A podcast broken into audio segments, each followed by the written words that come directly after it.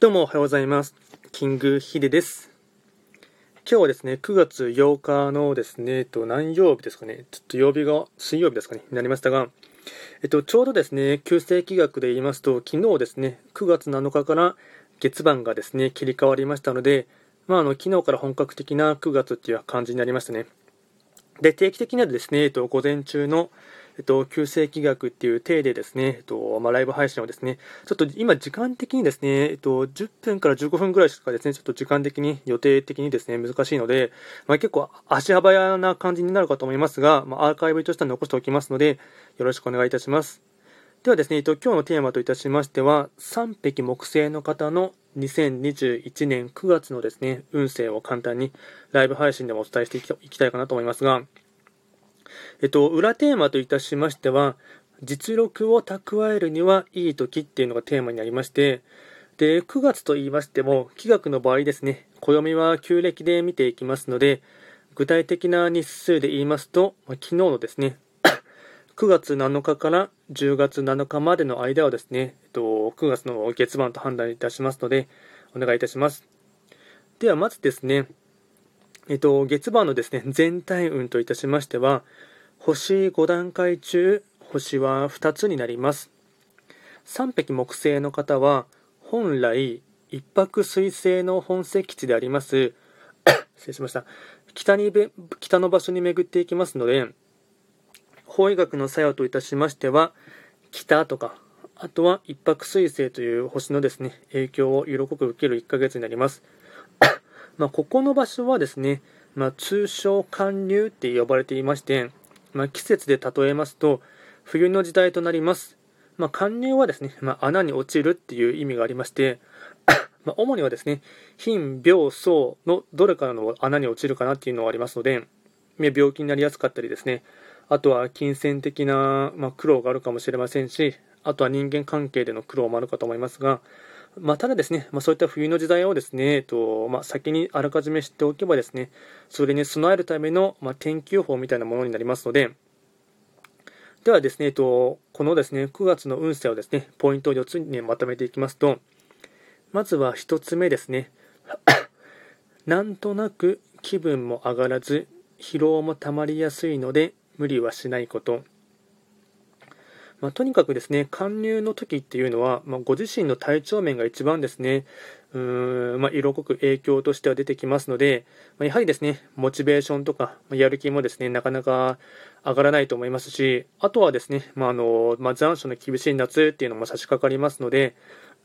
ま若干ですね、ご自身の疲労とかですね、まあ、夏バテっていうのも溜まりやすい時でありますので、まあ、とにかくですね、えっとまあ、コロナの関係もありますので、まあ、免疫がですね、下がらないように、あと少しでも疲れたなと思いましたら、まあ、すぐに眠ること、無理はしないことっていうのをですね、意識してほしいかなと思います。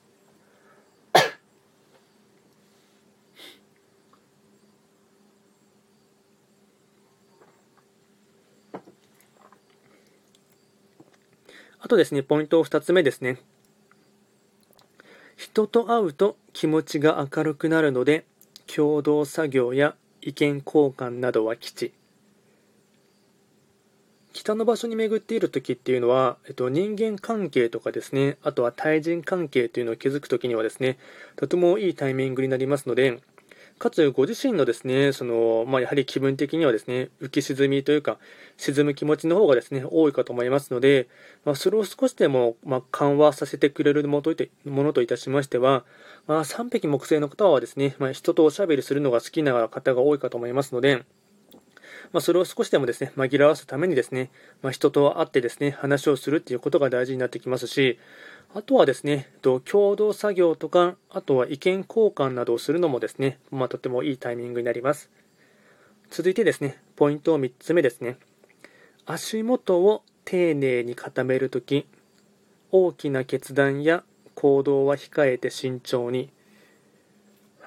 一泊水星のですね、場所に巡ってきていますので、まあ、ここの場所はですね、液晶で例えますと、板書、まあ、全ての始まりという時がありまして、まあですね、ご自身の足元とか足場をですね、丁寧に固める時っていうのになりますので、まあ基礎知識とか基礎学力とか、あとはですね、基礎技術なんかをですね、固めていくにはいい時になりますので、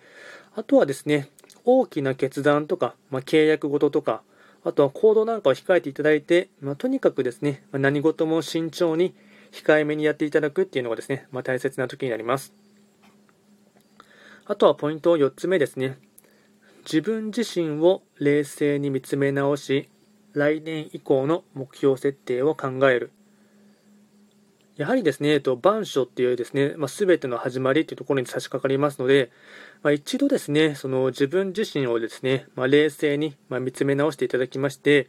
かつですね、まあ、まだ9月っていうんで早いと思われるかもしれませんが、まあ、来年のです以降のですね、とまあ、中期的な目標設定なんかもですね、まあ、おぼろげながらで構いませんので、まあ、大まかな、えっとまあ、目標設定とか、まあ、今後本当はどうしていきたいのかなというですね、大まかなまあ道筋とか、そういったものをですね、冷静に考えていただくっていうのはですね、とてもいい時になります。で、総じてなんですが、人の話をしっかりと聞き、計画や準備などに時間を使うことが大切になっていきます。あとはですね、ちょっと咳は止まらないですけども、最後にですね、えっと、開運行動もですね、いくつか紹介いたしますと、えっと、4つですね、お伝えいたしますが、1つ目が自分磨きをする、まあ、勉強とか基礎スキルとか練習など、まあ、こういったものがですね、1つの開運行動になります。なので、とまあ、自分磨きですね、例えばあの、まあ、地道に何か好きなこととかですね、今後取り組んでいきたいことのですね、勉強をやったりとか、あと基礎的な技術をですね、より練習したりとか、そういったふうにですね、自分磨きをしていただくっていうのはですね、いいタイミングになります。なので、中身とですね、外見で言えばですね、中身の、えっと、自分磨きっていうところがポイントになります。で、ポイント、えっと、開運コード2つ目ですね。夜遊びや変な誘い文句には要注意。異性関係でのトラブルの兆しあり。まあ、ここはですね、若干人間関係のですね、その、うん、まあ、ちょっとですね、闇な部分がですね、差し掛かる時でありまして、かつその夜遊びとかですね、あと変な誘い文句とかもですね、まあ、若干多そうなですね、兆しがありますので、まそういったものにはですね、まきっぱりと断ったりとか、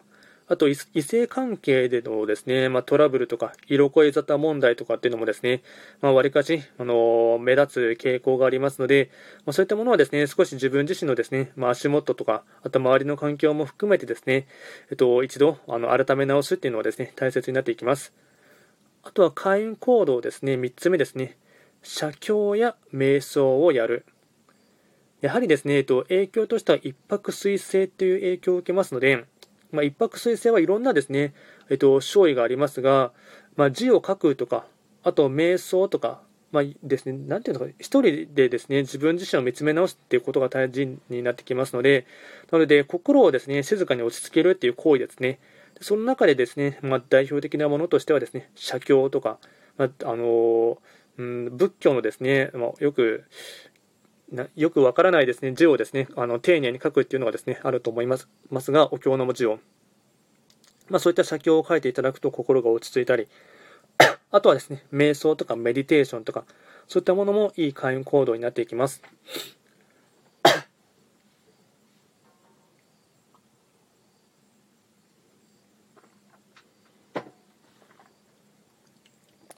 あとですね、開運行動の3つ目ですね。あ、失礼しました。と4つ目ですね。